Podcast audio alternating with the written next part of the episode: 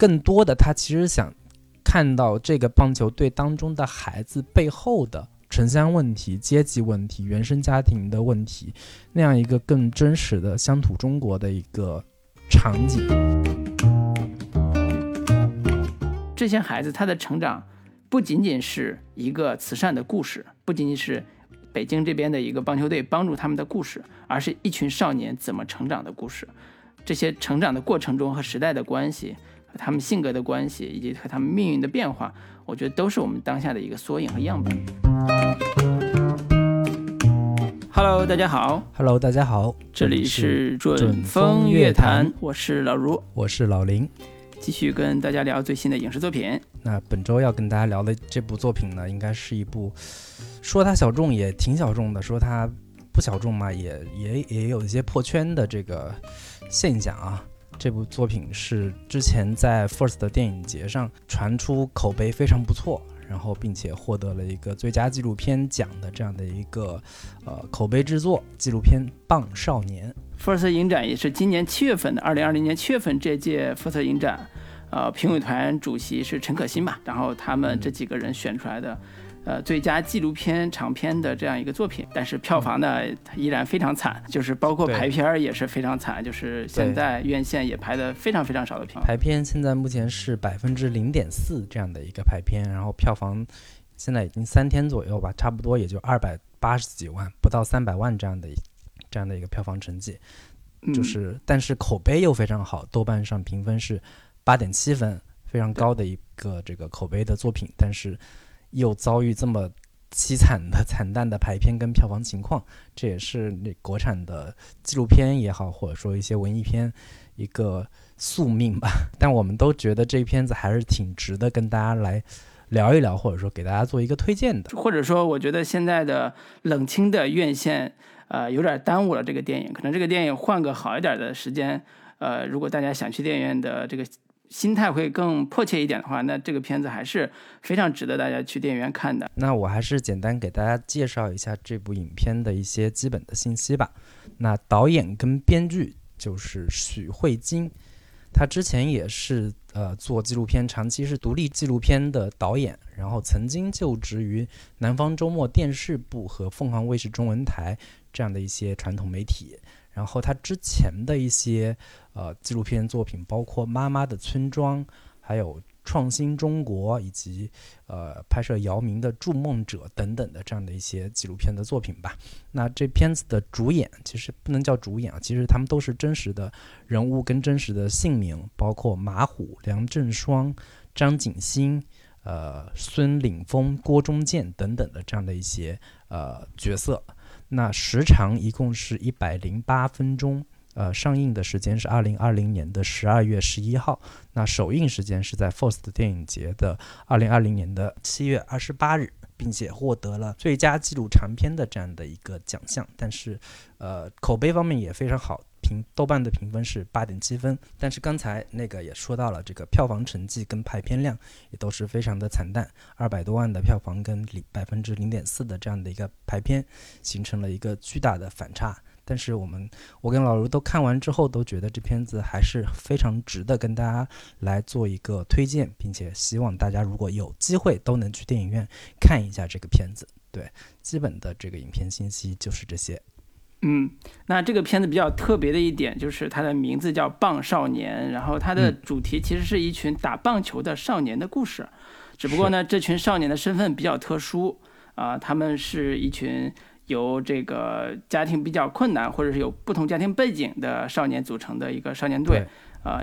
或者叫严格意义上说，他们的呃身世都比较凄惨，就是要么是留守儿童啊，对，贫困家庭或者是孤儿这样的一些。这个背景的孩子组成的一支棒球队，对。然后这个故事的主线脉络其实说起来非常简单，就是这帮少年被一个强棒爱心棒球的这个组织，然后招募过来之后，组成了一个少年棒球队，然后一起去打比赛，希望是能够到美国、到日本登上国际舞台，成为世界少年棒球联赛的一员。然后这是听起来是一个特别励志的一个呃。叫什么成长故事，或者叫体育体体育励志题材故事？但实际上我们在观看的时候，我们能感觉出来呃创作者十分想给我们呈现一个呃传奇一样的棒球少年的故事，但是呃，我觉得。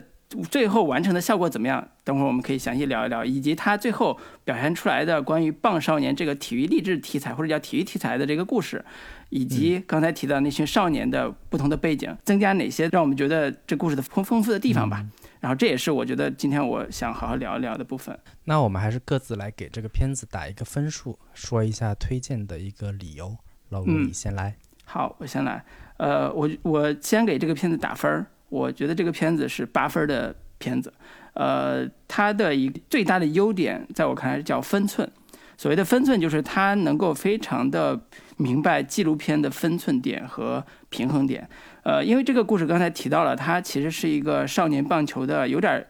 像励志一样的故事，就是他们最后要参加国际比赛，跟美国队啊，跟那个国际上的对手要进行一些比赛，所以。大部分的纪录片都特别，尤其日本的啊，我们看到很多类似足球的纪录片都会拍的特别热血，然后把他们的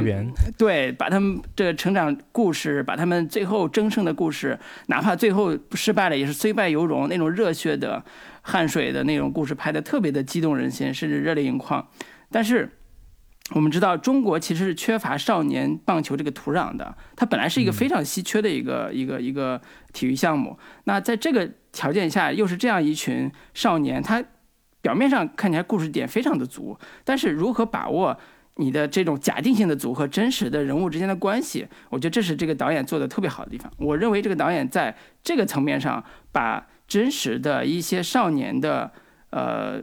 也不叫缺点吧，至少是他成长的困境表达出来了。里边的马虎、小双这两个主线人物，我觉得是拍的非常的细腻，而且非常好的。呃，这也是给我带来一个非常强烈的情绪刺激。就是其实我们今年，包括这两年嘛，就是国家在叙事层面上有一种叫呃扶贫的这个主旋律的部分在里边，但是我们依然能看到这些问题并不是一句口号就能解决的，其实有非常多的复杂因素在里边。那这两个少年的成长的故事，他的家庭背景，他。来到北京之后，他的成长经历都告诉我们，这不是钱能解决的问题，这背后有非常非常复杂的因素，呃，需要解决。那这是我觉得第一个层面，就是我觉得他的呃这个平衡性，在这个讲故事这个层面上，通过人物，通过尤其这两个小演小的这个队员这个角色，我觉得阐释的非常好。然后第二个是说，呃，我发现他在保持平衡性上有一个特别大的，我觉得是优点了，就是。他把他的独立性做得特别好，呃，什么意思呢？就是这个纪录片其实是跟，呃，那个强棒这样一个呃棒球联盟有关系。其实这是一个商业性组织，或者叫这是一个商业的公司。然后他要投资，他要去见投资方，甚至拉来拉日本的这种投资方进来，然后还要参一下参加那种商业的签约仪式。呃，中间会拍到这群少年出了训练场，来到上海，然后在一个签约仪式上坐着，然后看大场面，看台上两个两个什么公司进行签约，然后他们在台上进行表演，什么中国少年说朗诵朗诵。我觉得这些商业性的东西怎么能够保持这个纪录片的独立性是非常重要的，因为如果你拍的不好，会变成一个商业宣传纪录片。就是你是为这个公司做宣传，你因为这公司做了好事儿嘛，就把这些少年笼络在一起，你会为他做宣传，好像是应该的。但是实际上，我觉得这里边的非常重要的部分就是他要保持一定的独立性。所以我觉得这部分做得好的就是我在看到他们商业谈判和签约的时候，我都有一种隐隐觉得这些公司有一些私心，就是拿这些孩子做。呃，我不叫道具吧，至少是做他的一些商业性的目的的。我觉得这些都是非常复杂的这种关系，在这里边儿，呃，微妙的平衡做出来了。然后第三个就是，嗯，他其实在背后还是反映一些社会问题的，不管是所谓我们之前的清除低端人口啊，还是一些呃，像马虎他他的家乡是宁宁夏的西海固嘛，那个地方其实是应该是全中国最贫穷的地方。最穷最穷的地方，然后这些当地的生活状态和环境，以及小双的家庭，都表达了一些对当下社会问题的关注，而且这个问题的关注又是跟每个人物的性格、成长经历紧密相关的。我觉得这些你再怎么挖，再怎么再怎么表达，我觉得都不过分。这个导演能从剪辑、摄像各个层面上，呃，把这个片子通过这样一个故事的结构表达出来，尤其能做到这几个平衡，在我看来。是一个非常非常不错的一个作品，对，所以我愿意给他八分，而且我愿意推荐大家去看，也是这个原因。呃，当然有一些问题，我觉得可以等会儿到问题部分再再细聊了。我主要想推荐部分，推荐人群其实是，呃，我希望所有呃喜欢我们那个也不叫喜欢我们节目吧，至少是 喜欢我们的口味的听众。就是如果你相信我们的口味，我觉得你。你去看绝对没错。如果你都不太以前听我们节目，你都不太相信我们的口味，那就算了。我觉得 我我们不太相信我们的口味，为什么还要听我们的节目？我就好奇，就为就为了就为了骂我们。那也挺挺用心的，其实。对对，所以这是我觉得一个呃纪录片来讲，它如何能够在当下，我觉得票房不能证明这个片子的价值，甚至到了很多年之后。呃，也许在儿童儿童纪录片或者是类似的这种体育纪录片里边，它依然有它的代表性和一席之地。呃，而且在当下，我觉得也是非常值得大家关注的一个社会问题和社会现象，我是强烈推荐的。对，那我给这个片子打七点五分，但是它绝对是我今年看过最好的纪录片。我其实有一点期待，说它能像之前的《四个春天》那样成为一部纪录片的爆款。但是看到目前的这样的排片跟票房，估计很快要被淹没在各种其他的这个主流商业院线电影当中了。但是我还是希望跟老卢一样，希望所有热爱电影的人都可以去电影院里面。只要你看到哪个影院有排片，你正好有时间，你就最好赶紧去这个电影院把这个片子看了。否则，应该很快你可能就看不到这个片子了。你只能等它出资源或者是在视频网站上才能看到了。我觉得这个片子最好的地方就在于它通过一个儿童题材的运动纪录片，展现了一种很强烈的当下中中国的某一种真实感吧。除此之外，他把这种记录真实的真实感，它和它的一个故事性、情节性之间做的一个平衡性也是极佳的，跟老卢也也非常相似的一个观点。我觉得他在这个平衡上相对来说做的还是不错的，嗯，并且给我们留下了两个非常生动鲜活并且极具真实感的儿童角色吧。这样这样两个儿童角色，我觉得是可以秒杀百分之九十的国产剧情片当中的儿童人物或者儿童或者说儿童形象的。导演以一种儿童剧情片的套路编织或者说组接了一个完全可以满足大众想象的这样的一个纪录片。但我觉得可能问题也恰恰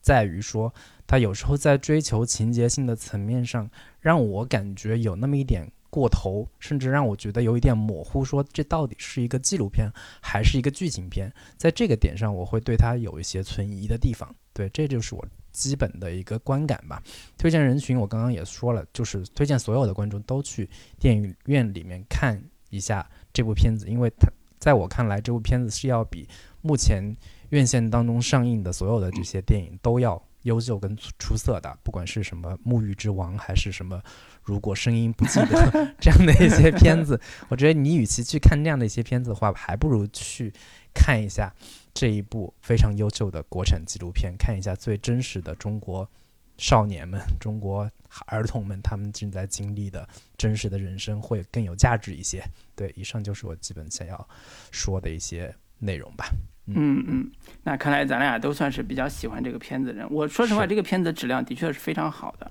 所以纪录片这个类别里边也是非常不错的。呃，我是很惊讶，说这个导演之前是南方周末拍，也是拍纪录片的，好像是。对。呃呃，然后他是做电视纪录片嘛。其实电视纪录片跟呃在院线上的很多正式的纪录片比，还是有很多差别的。比如说，我们经常看到什么《凤凰舞大视野》啊这种纪录片，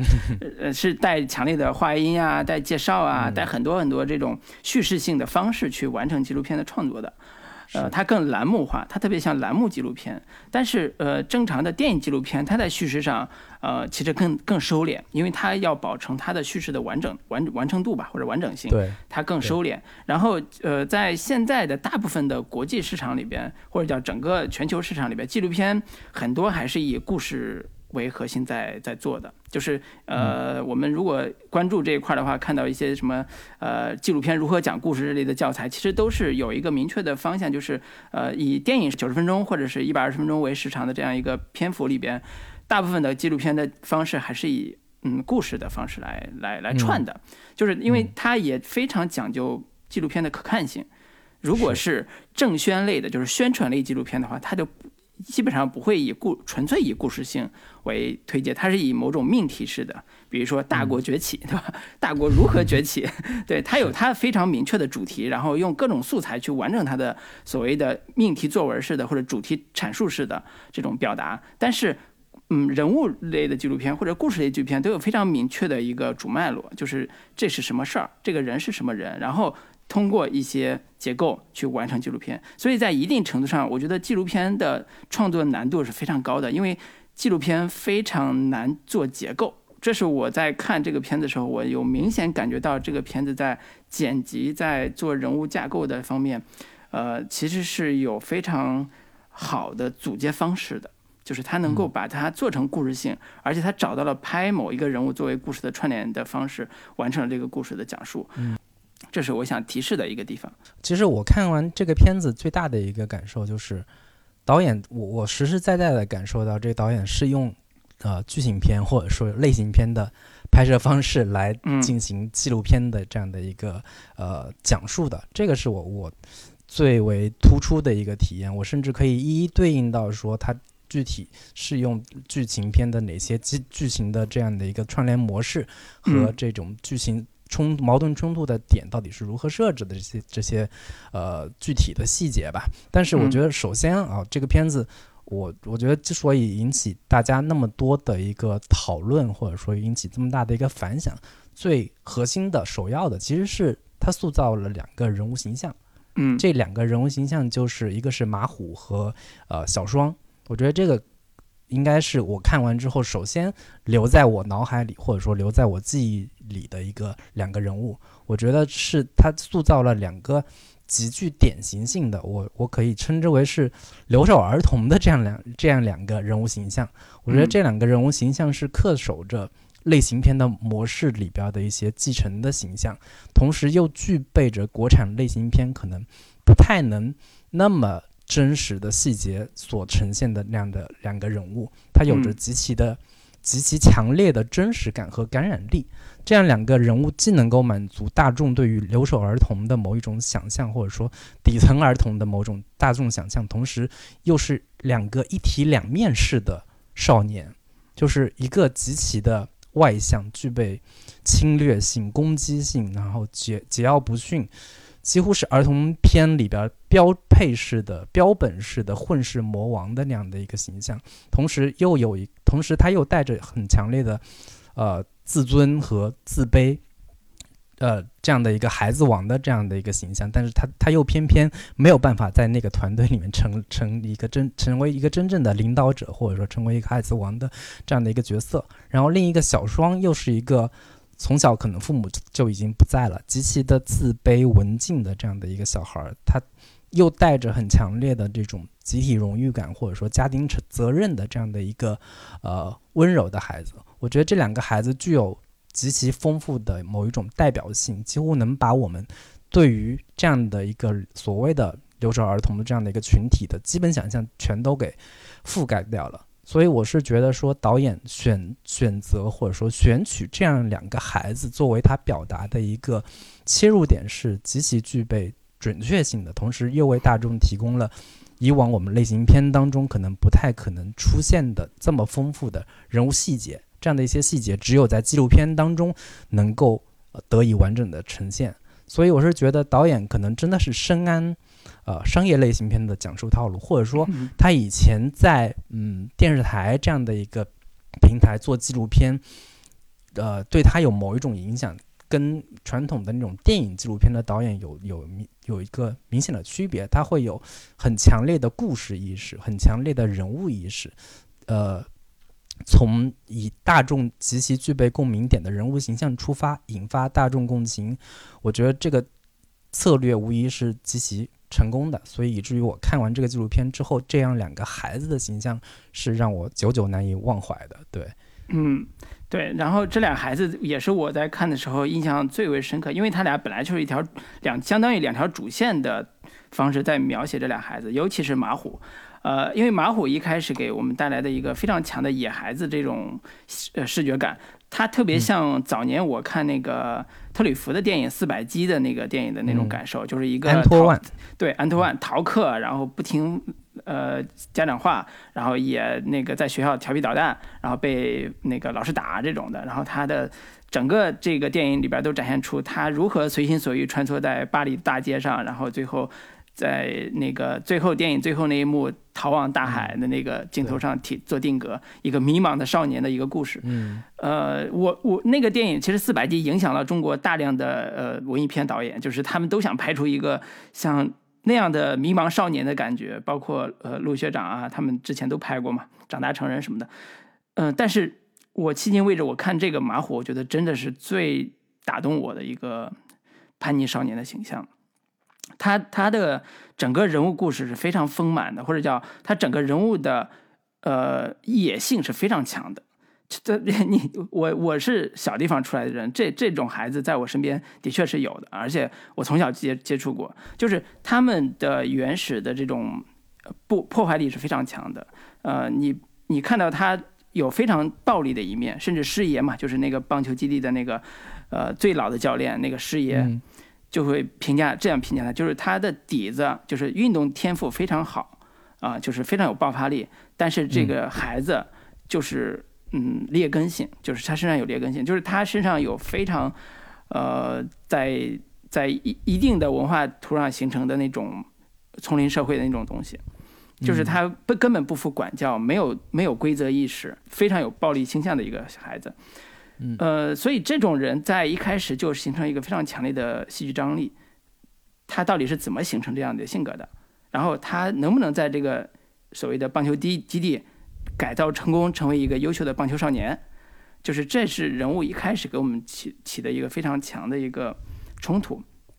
然后我们看这条故事往前推进的时候，其实继续写顽劣的马虎。怎么又被老师教训了？怎么又被那个郭老师给批评了？甚至郭老师都会说：“你再这样，我会打你。”其实，潜台词就是说我我之前就打过你，你再这样，我会不依不饶打你。就是我听到这些话的时候，我觉得这纪录片拍的太好了，这就是真实的。不要因为纪录片拍到了这个郭老师就不会说这种话，因为呃，郭老师还特别有意思，他有点接。就是 他人物说说话的时候，就有点像姜文的某一种感觉，我觉得太有意思了。就是这个人物一出来那几句话，我觉得就特别有范儿。而且我看的资料是说，那个郭老师其实是一个志愿者，是清华大学土木工程系的那个毕业的。然后他在这儿只是当志愿者，他也不拿工资。呃，后来我说啊，这个片子还真是什么人都有这里边。然后这个马虎在最顽劣的时候。出现了一次大事件，就是他被这个郭老师又送回了宁夏，送回西海固，然后他也没有跟这个孩子说到底怎么回事，但是其他孩子都去训练了嘛，就他回家了。然后郭老师的其实的目的就是把他送回来之后，就自己就一一个人回来了，就是还是回到，还是把他送到老家，在家待着。但是我们跟着郭老师，跟着那个马虎回到他的宁夏西海固的老家的时候，就会发现。这个地方的生活质量、生活的环境是非常非常差的，而且他的成长环境也是非常糟糕的。他的父亲是个烤羊肉串的，然后之前呢也常年不在家，回来之后呢也爱喝酒，然后也对他关关怀非常不不够。他家里只有一个奶奶来照顾他。然后在这个过程里边有一段戏我是非常非常感动的，可能你都不会有感觉，但是我看了非常感动的，就是马虎他他在回到老家之后。然后自己又回到了他曾经去的学校，你记得吗？然后他在学校的时候，被以前的同学们热情的这个询问，说你在北京，对，你在北京怎么样呀？那个棒球那边那个那个比赛好不好玩啊？然后大家像英雄一样捧着他，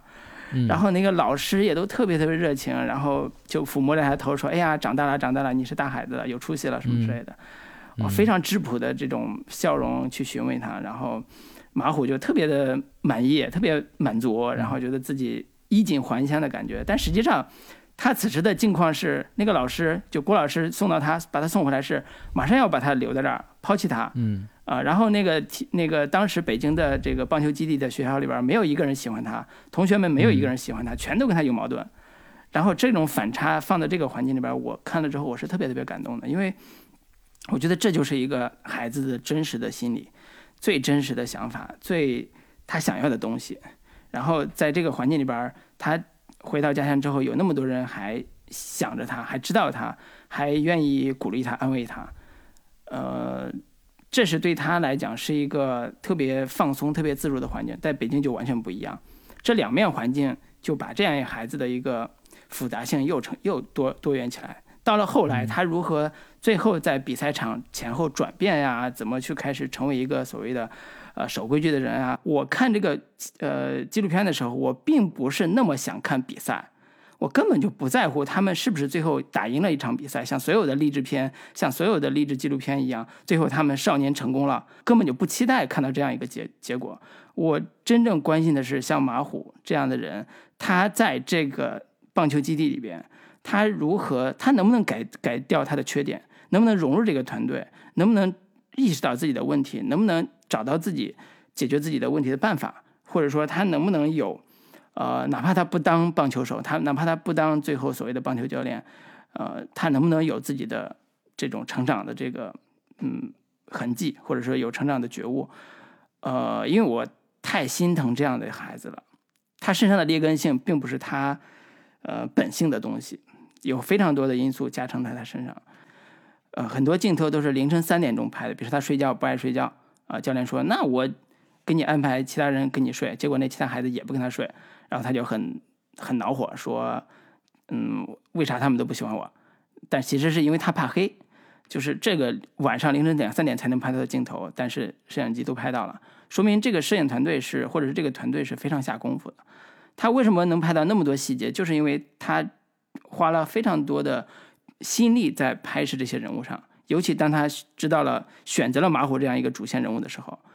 他就非常明确我要拍什么。对。这片子据说是前后拍了，就是一共花了时间，花了三年时间，有巨量的一个素材。所以我们在看这个片子的时候，应该有无数多的细节可以让我们觉得，你不管是捧腹大笑，还是心有戚戚，还是那种会心一笑的这样的一些细节是比比皆是的。就是比如说马虎他那个一堆人，就是他。很多，他就所有人都不愿意跟他一块睡，他就自己抱着一个大白，然后拿了一个绳子绑在那里，抱着大白一块睡，这种那种镜头，以及他去捉弄另一个队员的时候，把他那个就是浴室的水开了又关，关了又开，两人在隔着水房对骂，然后还有就是刚刚这个郭老师给他训完话，狠狠地说了他一顿，他哭了。结果下一场就说妈的下把老子惹急了，我连郭老师也打，等等的，还有就是那个就是交叉剪辑的那一段马虎的抱怨跟师爷的那个那个跟其他队员的训话那段也是非常的精彩，就是凭什么他们就是说我跟他们不不整齐，这个凭什么我我得跟他们就是保持一致，他们怎么不跟我保持一致？还有跟大宝俩俩人在那儿就是这个有矛盾的时候，老师调解嘛。就说那个你你们俩这个拉拉手，然后不拉，然后这个马虎就说是不是兄弟，是不是朋友，然后他说不是，不是拉倒 等等的这样的一些细节，其实是让人印象特别深刻的。我觉得这样的一些细节，可能也只有在这样的一个纪录片里面，我们才能真正的看到。但其实我更想探讨的这个问题就是。在这两个孩子之外，或者说通过这两个孩子所在的所谓的强棒天使队这样的一个棒球队的组织背后，导演真正想表达的是什么？其实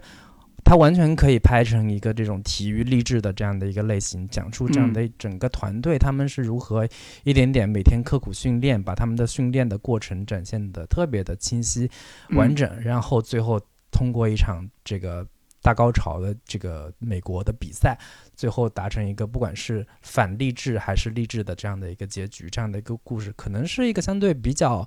呃简单的，或者说相对比较能够想到的这样的一个组织方式吧。但是在我看来，可能导演真正想表达的，其实并不是这个棒球队本身，或者说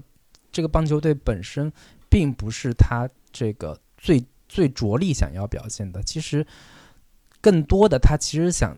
看到这个棒球队当中的孩子背后的，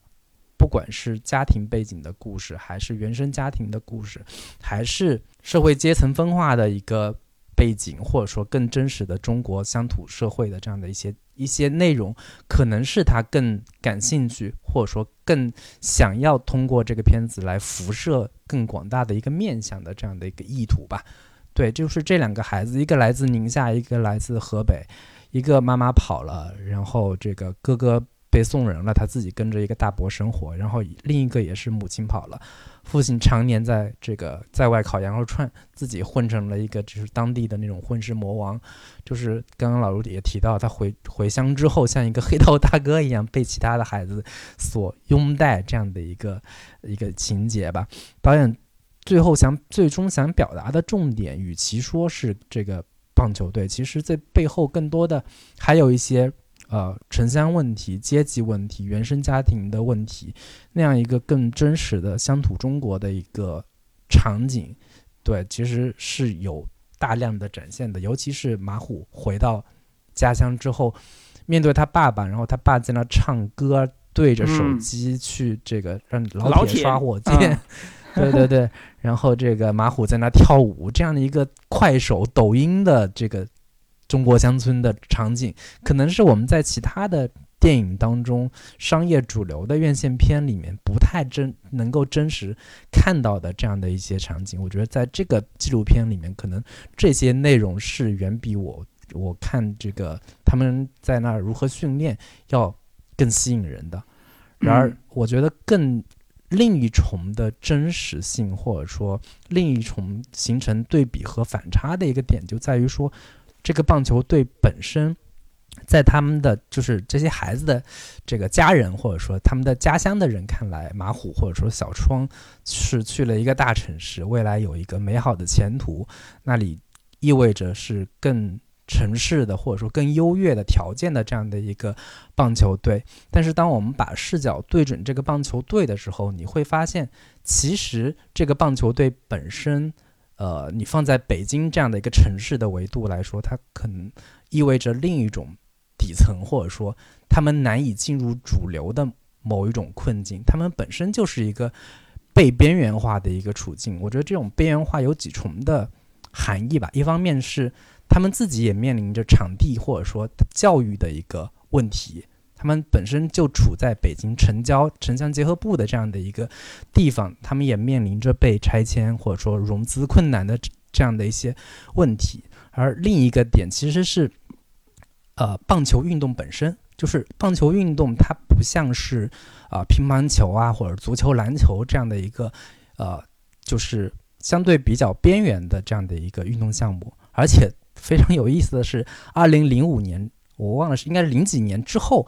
奥运会已经把这个棒球运动给剔除出这个奥运会运动项目了，所以他们要获得的资金或者说赞助，更多的是来自于上海这样的一个大城市里的这个商业组织，或者说日本的赞助者、台湾的赞助者这样的一些棒球运动的热门区域，同时他们还要顶着公益组织的这样一个一个名头去。来获得外界的同情或者说关注，是因为你我们注意到说他们能有机会去跟美国的这样的一个团队进行比赛，原因就是好像是棒球组织的某一个领导得知了在中国，在遥远的中国，以为完全没有棒球。基础的这样的一个国家，竟然有那么一支棒球队，而且这群棒球队的少年们是来自于种种的不同的，呃，困难家庭也好，孤儿组成的这样的一个棒球队，所以他们因为有这样的一个背景，他们才有机会或者说才有资格能去美国跟这些美国的孩子们一块儿打比赛，所以这个也是另一重的他们的一个呃尴尬的处境吧，就是。他们本身的这样的一个团队，面临着种几重的被边缘化的这样的一个呃这个处境在，所以这个也是我在看这个片子的的时候我能感受到或者说我能看到的一些，除了这个两个孩子本身以及这个棒球队本身，他们背后的一些非常吊诡的，甚至是非常有这个尴尬的这样的一个处境吧。对，嗯，所以我觉得你刚才说的几点都特别好。其实这就是涉及到这个片子的故事的主核是什么，以及他想表达东西、表现的内容到底是什么。呃。表面上，这个片子是一群打棒球少年的故事，或者叫的通过一场重要的比赛，就是呃后半节那个美去美国参加参加的一场少年比赛，呃，那怎么去的？为什么去的？就刚才你也解释了，就跟慈善有关系，人家邀请的，然后打这个芝加哥少年队，然后中间呢他们又怎么打，怎么怎么怎么输的？就是表面上这是一个呃跟棒球紧密相关，然后以棒球为主题的故事，当然是，但是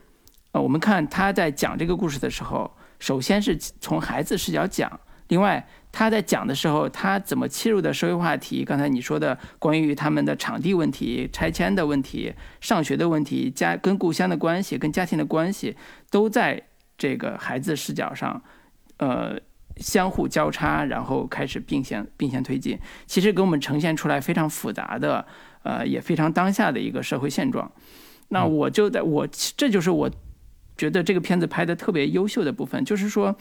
呃，以往的体育励志片里边，或者体育励志题材的纪录片里边，对于体育本身的重要性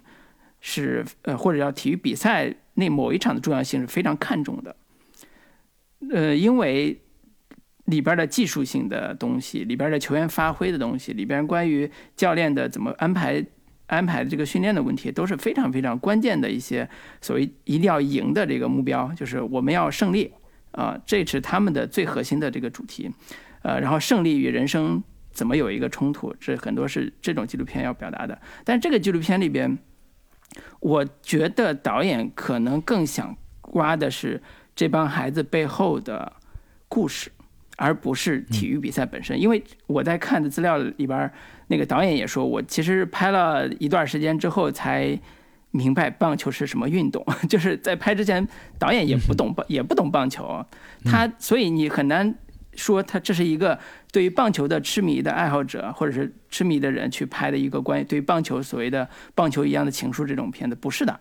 他其实更关心的是人，更关心的是这帮孩子。甚至说，更关心的是这帮贫困山区里边来的孩子来到北京之后的生存状况，因为他觉得这里边一定有故事。所以这个导演在创作的时候，呃，他拍的方式是一开始先是群像拍，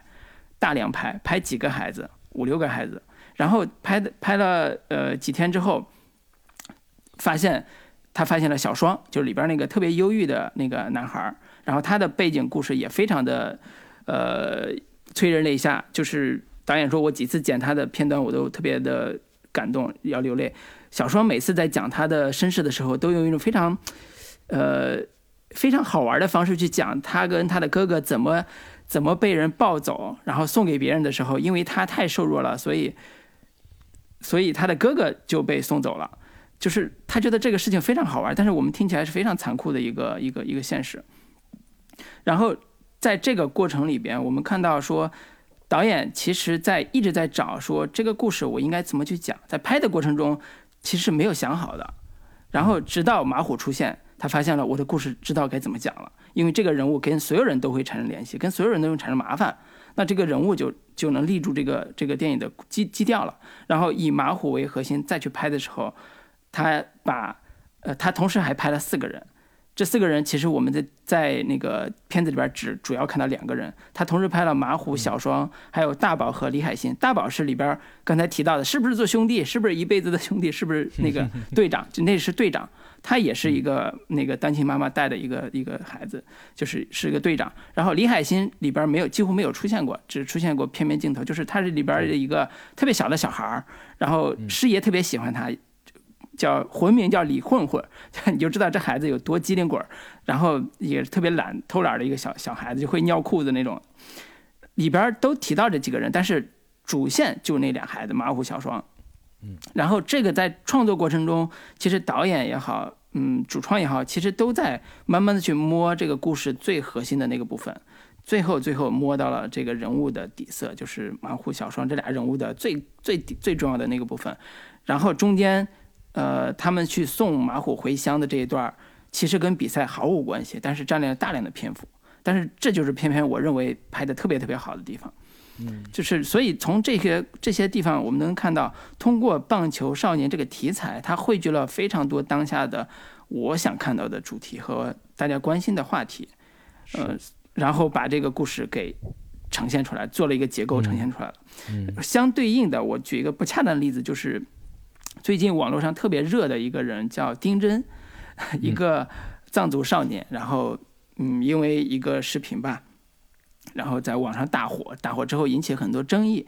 呃，那这个官方呢也有也把他作为一个旅游形象代言人的方式去宣传，然后那个网络上呢对他这种呃男性形象也提出了各种各样的这个，尤其男性网友，我不太清楚他的逻辑是啥，但是觉得说他他不帅啊，为什么这个大家喜 欢他什么之类的？是就是百分之七十五的网友认为自己比丁真帅，就是男性 网友。对对，然后。这个可能又跟呃国家政策里边的扶贫政策、跟宣传这个扶贫成果以及旅游项目等等相关的利益关系，全都放在丁真一个人身上有关系啊。我是觉得，嗯，但是这个事情就恰恰折射了关于棒球少年这个题材的复杂性。就是丁真这个事儿跟棒球少年这个事儿，其实在某种程度上是我觉得是一类的，都代表着是说，在当下主流话语叙事里边，有一群少年他们的生存状态。呃，是这样的，然后用不同的视角去解读它，不同的视角去去理解它，然后产生不一样的结果。那我觉得这个片子它好的地方就是它呈现了它我们想看到的，且它给我们呈现的是更加真实的一种情况，而不是慈善棒球宣传片的结果。我觉得慈善棒球宣传片是特别特别会拍成，就是这里题材特别会拍成的一种结果，就是大家都为你好，大家都为你。努力，然后你就是不成器，然后怎么办呢？我就用人感化你，然后最后怎么着？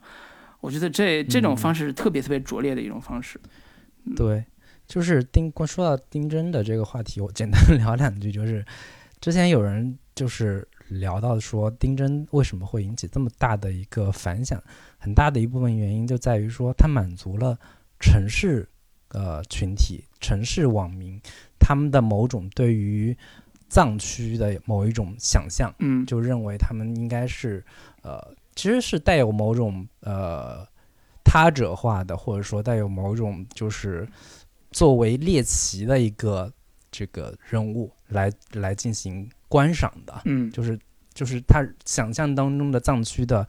呃，青年，他们就是一尘不染的，然后非常的天真，非常单纯，非常的朴实。其实很多人提出这个观点，就认为这是某一种呃内化的东方主义的这样的一个一个视角，就是。可能东方主义其实是很很多欧美这样的一个欧美中心主义者，他们去想象说遥远的东方早年的香格里拉如何是一个世外桃源怎样，但是在呃内部，在中国的内部其实也存在着这样子的一种想象，其实是带有一点猎奇的，或者说带有一种呃神秘化的某种想象在里边。进行投射的，但是我觉得棒球少年做的比较好的，其实他相对并没有那么的想要去做猎奇化的那嗯嗯那种挖掘，其实他所展现的这些孩子的现状，其实是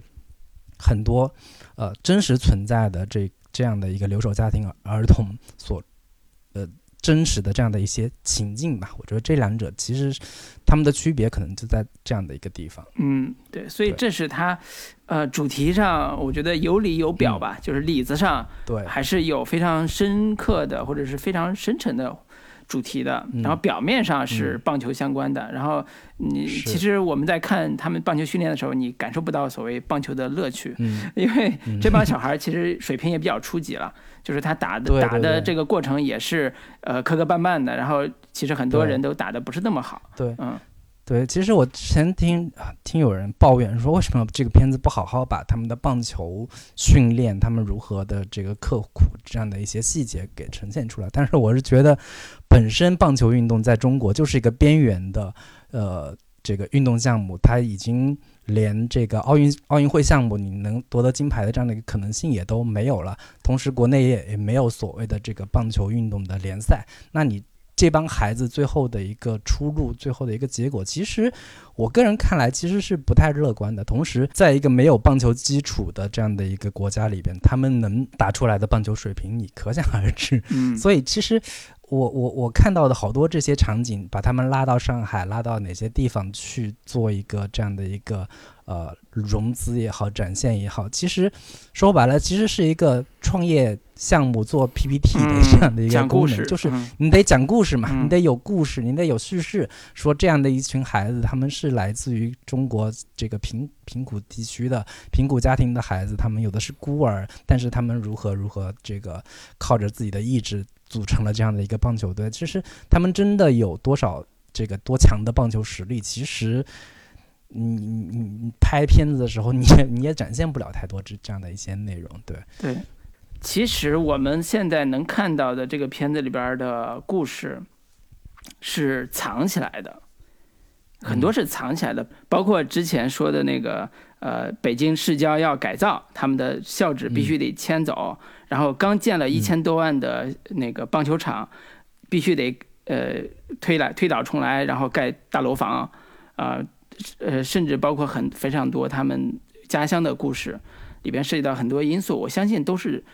藏着藏着拍的，并没有完整的展现那个来龙去脉，也没有特别的复杂去去挖深究这里边的与成因，呃，我觉得这都是在当下范围内能够。呃，想尽办法拍才能拍到的东西，对它其实很多，对它很多点都是点到即止的。通过一些视听语言的形式，就是有一场戏是他们那个运动场在那训练，但是不远处的一个地方好像是个打桩机，在不断的这个发出呃噪音，然后前后这个前后景进行对比，那边是一那一群孩子在那训练，背后是这样的一个即将被。改造拆迁成这个呃房地产项目的这样的一个这个这个项目正正在动工前后形成的一个反差，以及有一场戏是呃这个马虎面对好像是这个拆迁工作人员吧，然后工作人员也是态度非常和蔼，跟他们说你们有什么困难就反映出来，反映过来我们会帮你切实解决的。然后马虎在那应该是这个。师爷那个教练也是眼角眼角含含泪，然后马虎也是痛哭流涕的这样的一些 一些场景吧，但是也都是点到即止，给给大家稍微呈现一一点点这样的一些内容，但并不过多的去深入的去探讨。对，所以这是呃他现在能够如期和大家见面的重要原因吧？我觉得。对对对对对对。然后另一个点，其实我是觉得这个片子，我只能说是它的一个特色，或者说是它的一个。特点并并不完全算是优点啊，就是它对于它的一个素材或者材料的剪辑安排的这样的一些方式，是以特别典型的故事片或者说剧情片的呃故事逻辑来进行编排的，就是其中有一些很典型的它制造或者说这个制造戏剧冲冲突的一些方法。首先很典很很典型的一个点就在于。他选取的马虎跟小双这样两个双男主的双线叙事，这样的一个这个搭配形式啊，就是一刚一柔、一动一静的形成强烈对比反差的两位男主，然后选择的全是这种非常具有冲突性的段落，打架呀、闹矛盾呀、教练训话呀，然后他们如何调和呀等等的这样的一些内容，然后以及我刚刚提到的这个。有一些特别表意性的这种对比镜头，以及最让我印象深刻的就是那场交叉剪辑的这个这个戏，就是师爷在训话，然后马虎在那边对着镜头进行像似像是彼此在互相的一个回应的这样的一个剪辑剪辑的一个交叉的一个方式，然后那个还有一还有一个很典型的一场。MV 的那个段落，就是一群孩子他们在训练的时候如何有各种各样的这种玩乐打闹的这样的一些这个碎片化的这个这个形式，你可以对应到好莱坞这种叙事当中的，就是十五个节拍器里面的所谓的游戏时间，它就是这这种剪辑方式，以及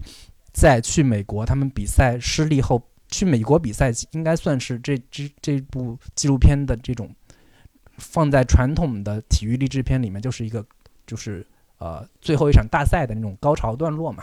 然后紧接着比赛失利之后，小双的这种痛苦，然后紧接着回去之后，小双就再也不参加棒球队了，然后在院子里面痛哭，跟大伯那在那发脾气，就是这种你可以典型的对应到好莱坞叙事里边的叫《灵魂的黑夜》这种这种段落里边。嗯，对，只不过最后他没有一个问题的这个解决的这种高潮的段落，但是最后有一个小双在山头那边一棵大树之下这种的。跟着跟他大伯喊话，然后露出的笑容，跟手上比着一个手势，其实是某种圆满结局的一个暗示吧。其实种种的这样的一些细节，是能让观众看这个纪录片的时候有很强烈的观赏的这种愉悦感，或者说观赏的这种戏剧性的这样的一些点。这些戏剧戏剧点，确确实实是能把观众牢牢的，他把观众的注意力牢牢的抓住的。对这样的一些。安排，我觉得是这个片子非常大的一个特色。比如说去上海那一段儿，按理说他去上海那几天应该发生非常多的事儿，但只有那几个镜头用到了。比如说他们在上海的街头，然后看这个风景，然后还有在这个签约仪式上，他们在台下看到上面人在那儿，就是大人们，然后衣着光鲜在那儿签约，然后整个浮华的这个这个这个布景，然后。迅速切了一个，是一群人被那个少年中国说那个那个全景就结束了，就是这种距离感是非常强的。相反，你看在体育赛场里边，他拍的那个人物是非常近的，就是这种亲切感非常强。所以这种镜头语言就能把观众的情绪调动起来，就是观观众是潜移默化是跟着导演或者摄影他们的这种节奏去看这个所谓的花花世界，看这周围的这个这个发生的一切。所以很多试点上，我觉得他的剪辑技巧用的非常的隐秘的。叙事电影在结在剧本上已经基本上完成结构了，但是在纪录片里边，大部分都是靠最后在剪辑台上完成结构。刚才我也提到了，其实他们最后拍了四个人物，但是剪出来就两个人物，穿上了整个故事。甚至说到结尾的时候，我们对于小双的结尾也并没有那么的满意，呃，有很多的谜团没有解释的清楚。比如说他到底回来是干嘛的？他就。他在那儿受了那么多大的委屈吗？就是一场比赛失利就让他放弃自己命运的追求吗？就是他改变命运的追求吗？我觉得这个是很难一下子说服我的。呃，直到我看了一些导演的访谈资料，才发现说，其实他那个二伯，呃，患患重症了，患了癌症，然后他就想回来说我要照顾我的二伯，但是这个话从来没有说过，他从来没有说过我要我要回来照顾。那个纪录片纪录片里边也通过就是。就是郭教练跟那个师爷他们对话，其实是透露了这样的一个信息。对，透露了。但是其实就算透露出这个信息，我们也猜不透小双心里边到底在想什么。表面上看，他并不是说我一我就是回来帮我的那个那个那个二伯治病，然后怎么着，就是这一类的内心活动，我们也其实很难猜。当然，那个师爷和郭教练也猜了，说哎呀，可能他们家还有很多事儿。啊，需要他，他就想回去处理，包括一些钱上面的事儿啊，这些。对，嗯，他就是郭教练跟他们跟他这个师爷聊的时候透露的一个点，就是他要报恩，嗯，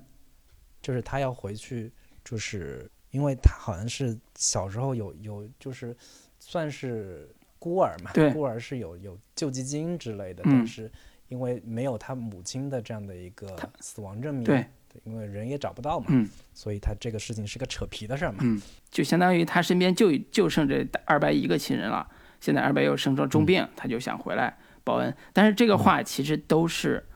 郭教练说的，我们没有看到小双对这个事情有任何的明显的表达。我们在结尾看到的是小双一直在二白的催促下，呃，发脾气，他不想回去，他不想离开这儿，但是。那个小孩内心到底怎么想的？以及那个大树非常有意境的那棵大树，呃，他在那个树底下比了一个手势，后来知道说，哦，那是棒球的手势。但是其实都无法完满的结束这个故事。所以纪录片有个特别痛苦的一点是，你拍到什么时候这个纪录片才算是 ending 呢？就是拍摄过程中啊，你拍到什么阶段才是 ending 呢？可能你故事永远讲不完，故事觉得永远都有要继续再讲一下的这个这个可能性。那什么时候才是 ending 呢？我觉得至少在这个片子的我看来，我看来，导演选择了一个结束的点，但是其实呃意犹未尽的部分还很多，包括导演可能自己也觉得意犹未尽的部分还很多。所以我是觉得，如果这个题材呃大家喜欢的话，呃我们支持导演的话，其实还可以继续往下拍。就像之前英国拍什 么 UP 七年，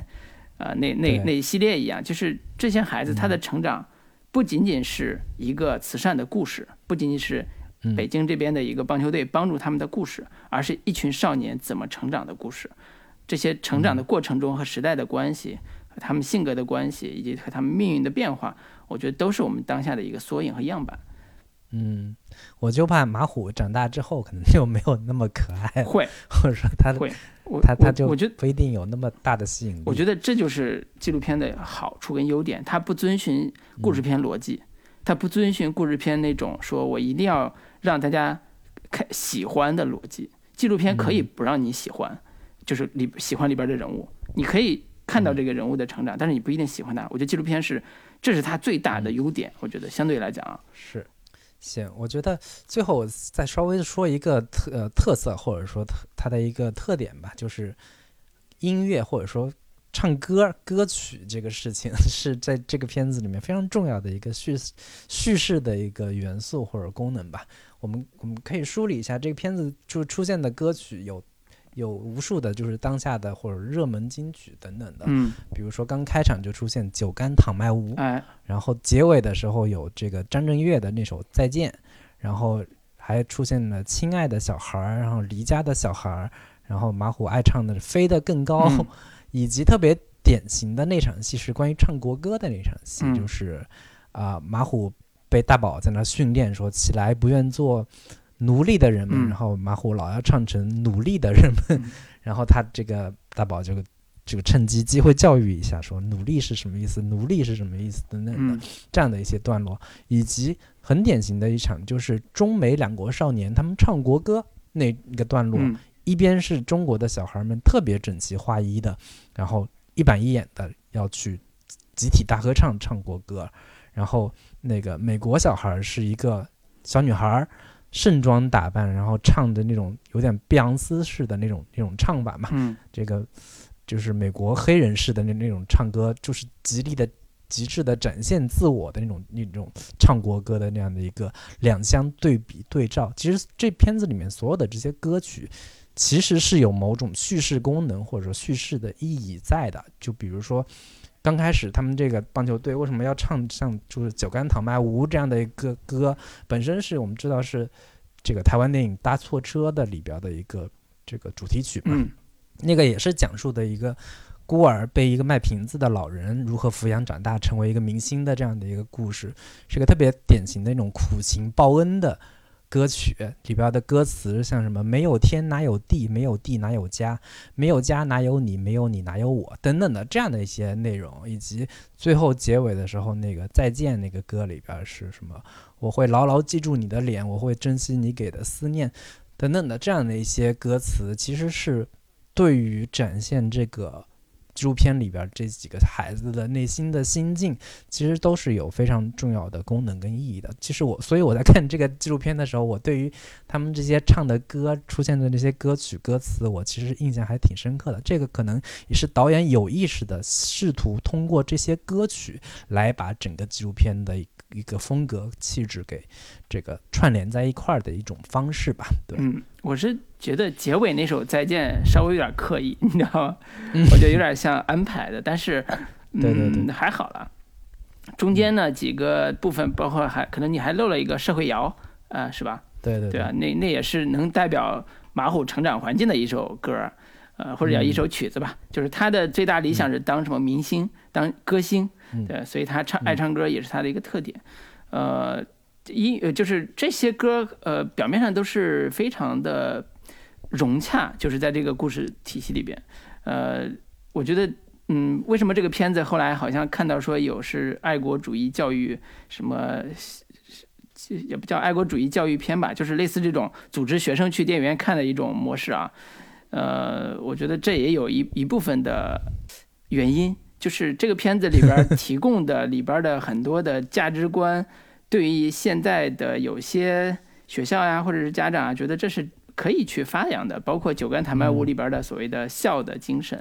啊，还有唱国歌的那种呃所谓的非常努力的去纠正自己儿的那种尊严感，啊，以及孙那个棒球基地的老板，就是那个姓孙的那个孙老板，他是非常非常强调爱国精神的。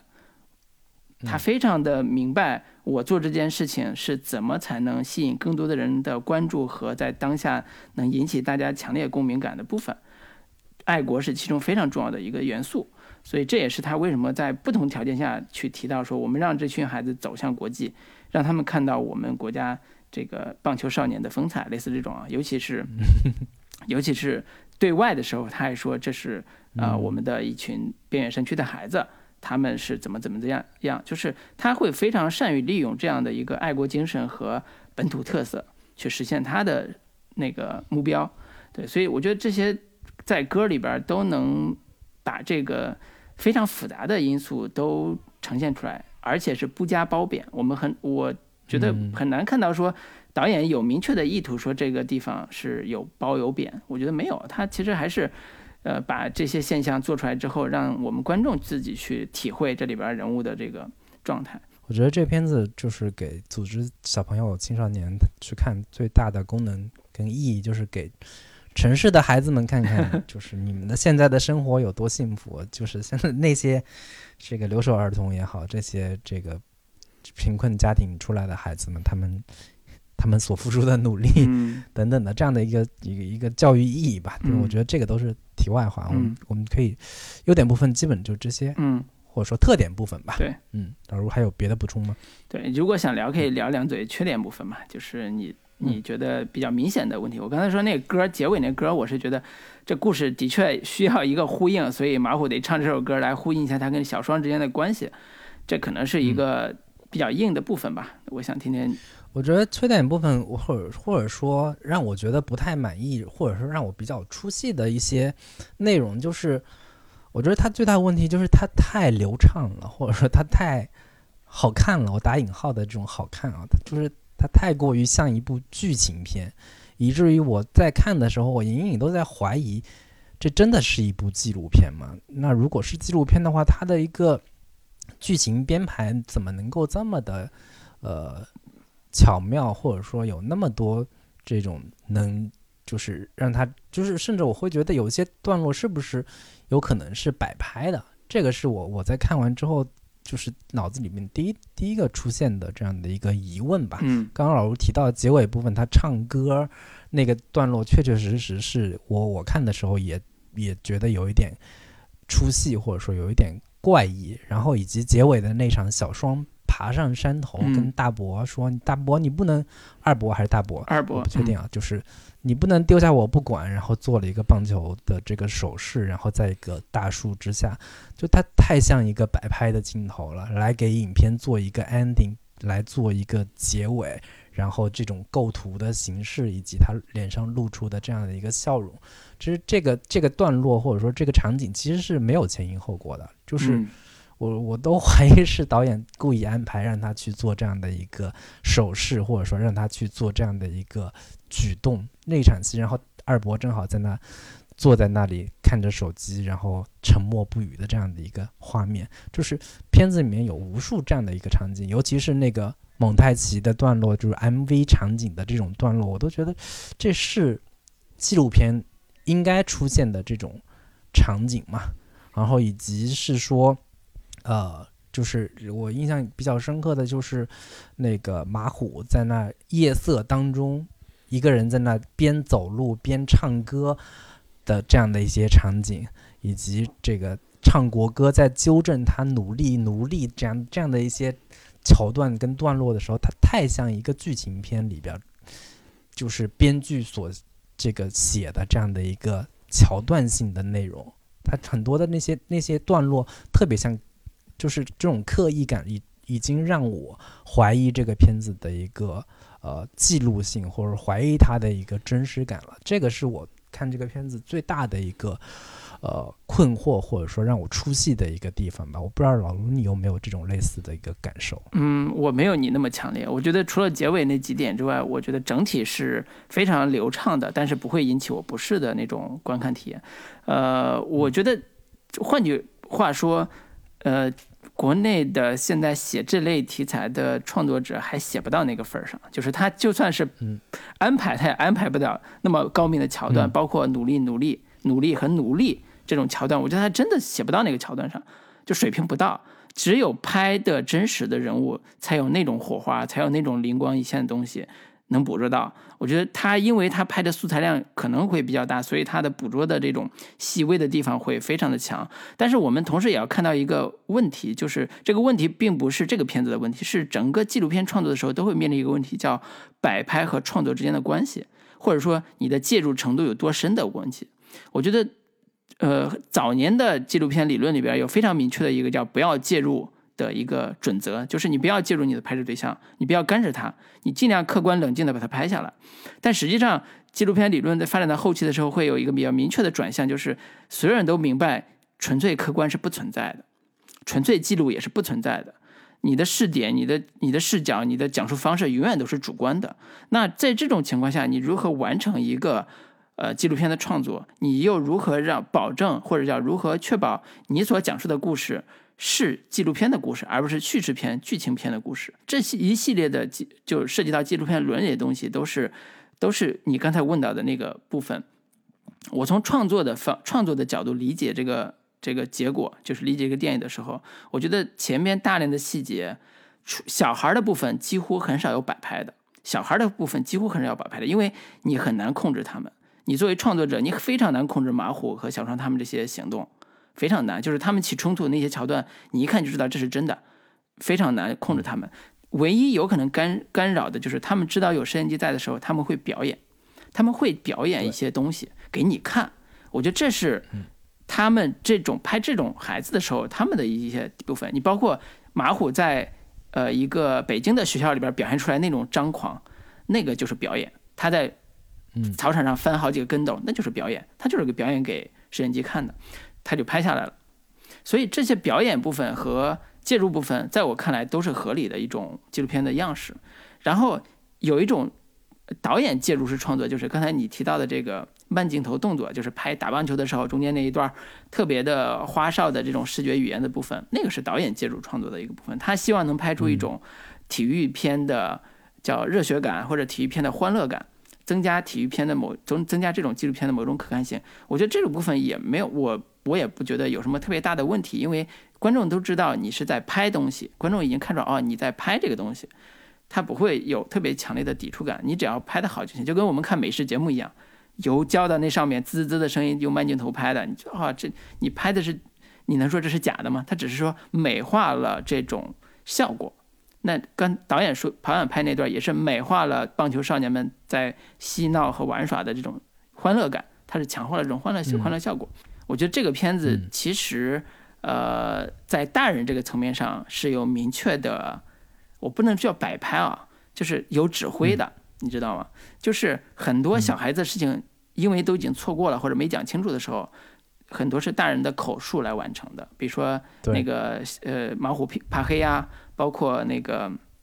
那个后边呃介绍小双的结束结局那那几段都是通过这种方式来完成的。我其实这种方式是是有一定导演收益的，我觉得这是存在的。但是这个尺度和分寸是在哪个节点上，我觉得是可以探讨的。我至少我觉得是我是觉得是可以用的，因为呃你想明白你要呈现的故事的结结束是什么样的。但是我的确不能接受最后小双那个结尾。就是小双最后在大树底下比那个手势那个结尾，我觉得那个是太突兀了，结呃就是他无法信服的一个一个情绪转转化，因为他上一个状态还是跟他的二伯进行激烈的争吵，死活不要回去，那下一个镜头就开始说，呃大伯呃呃你不能丢下我不管什么之类的，就是那种非常煽情的话，我觉得这种情绪转化是不够的，哪怕。像徐徐徐彤之前拍那个算命的时候，他跟那个被拍摄对象之间就有对话，你知道吗？他拿着摄影机，然后那个那个算命的就问他说：“你觉得我这事儿办怎么样？”然后摄影机背后的徐彤就说：“哎，咋咋咋，就是他还俩他俩还有对话，你知道吗？这种就是你已经不要隐藏了，你其实摄影机你也不用隐藏，你导演也不要隐藏，你你就跟人有一个互动。然后徐彤就说：“我拍的时候，那个算命的会故意拉我到乡政府去。”讨说法就是要一些什么低保什么的，然后乡政府一看有有有个人在拍他，然后就就同意了什么之类的，他就会利用这种摄影机的权利去为他去实现一些自己的利益，就类似这种方式都能让我们意识到说，我们不要期待是纯粹客观、纯粹理性、纯粹冷静的一个东西，我们要知道我们要看的是我们真正他真正能拍的东拍到的东西是什么。呃，同时我们也要对纪录片导演有一定的所谓的要求，就是他要有非常好的纪录片伦理。就刚才说的纪录片伦理，就是你不要试图去骗观众了，因为这个年头很难骗到观众。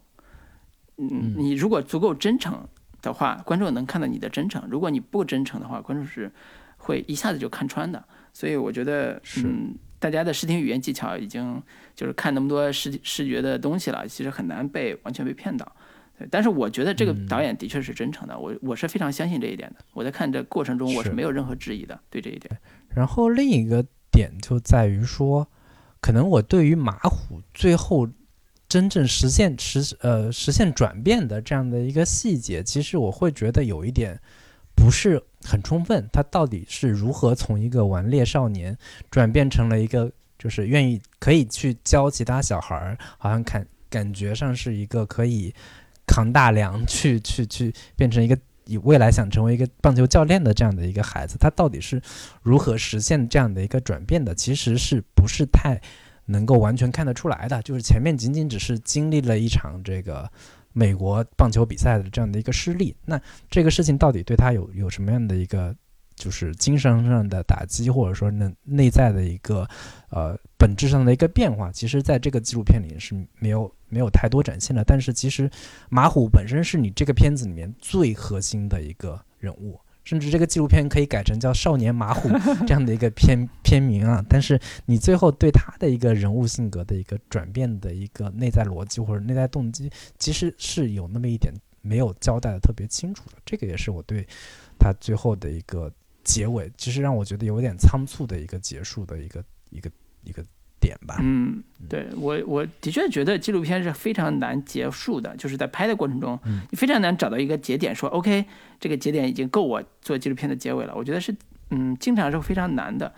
呃，马虎这个也是刚才你说的也是这个例子，就是他的行为转变不足以支撑一个所谓人物弧光的落点，就是这个人物转变了，这个人物弧光完成了，呃，在我们叙事片、故事片里边能够完成了，这个是非常，我觉得是的确是不够的。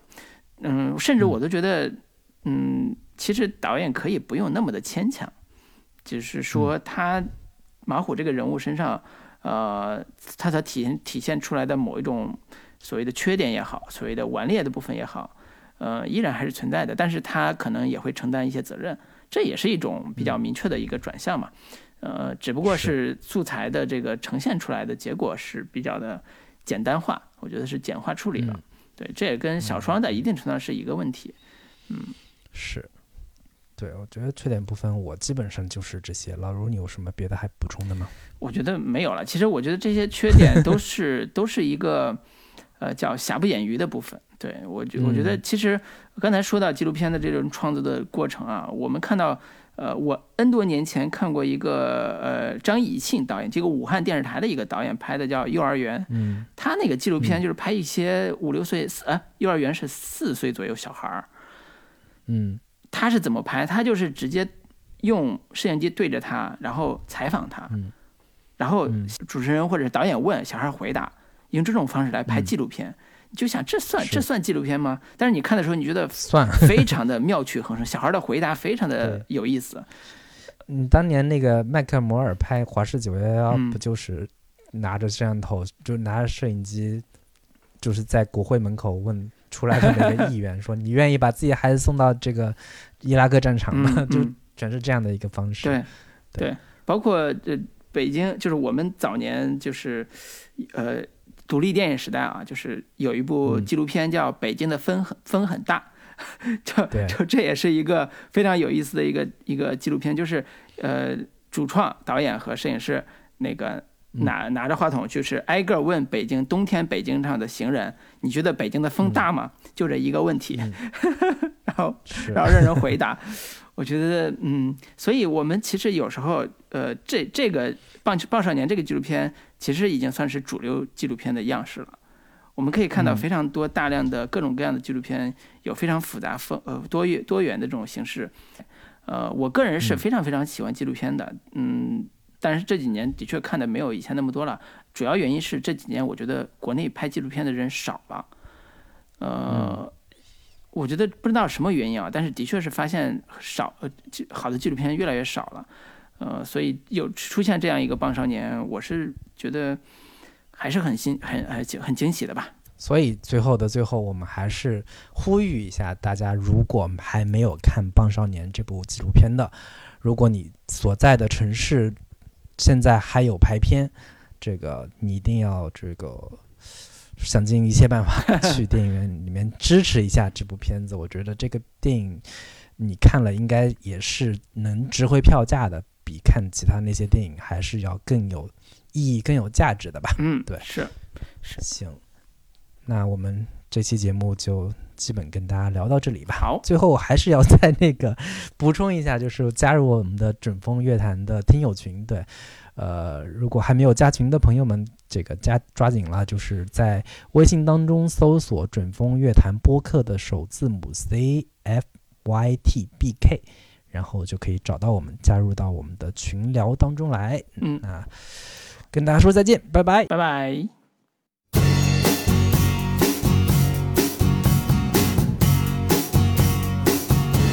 我怕我没有机会跟你说一声再见，因为也许就再也见不到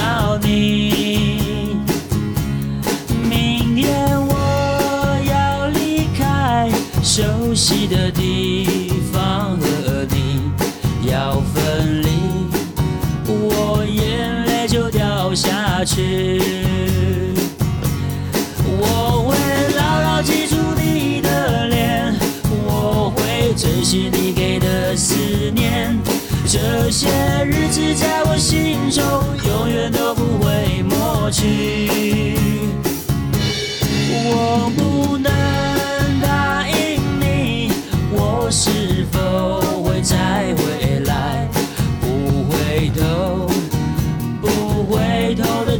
下去。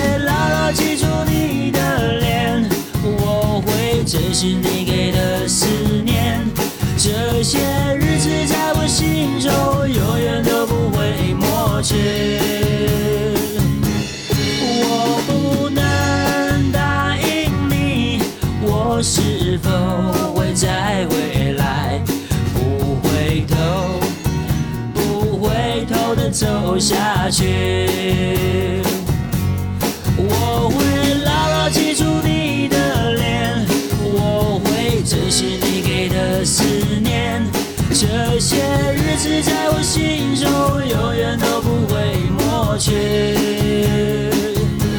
我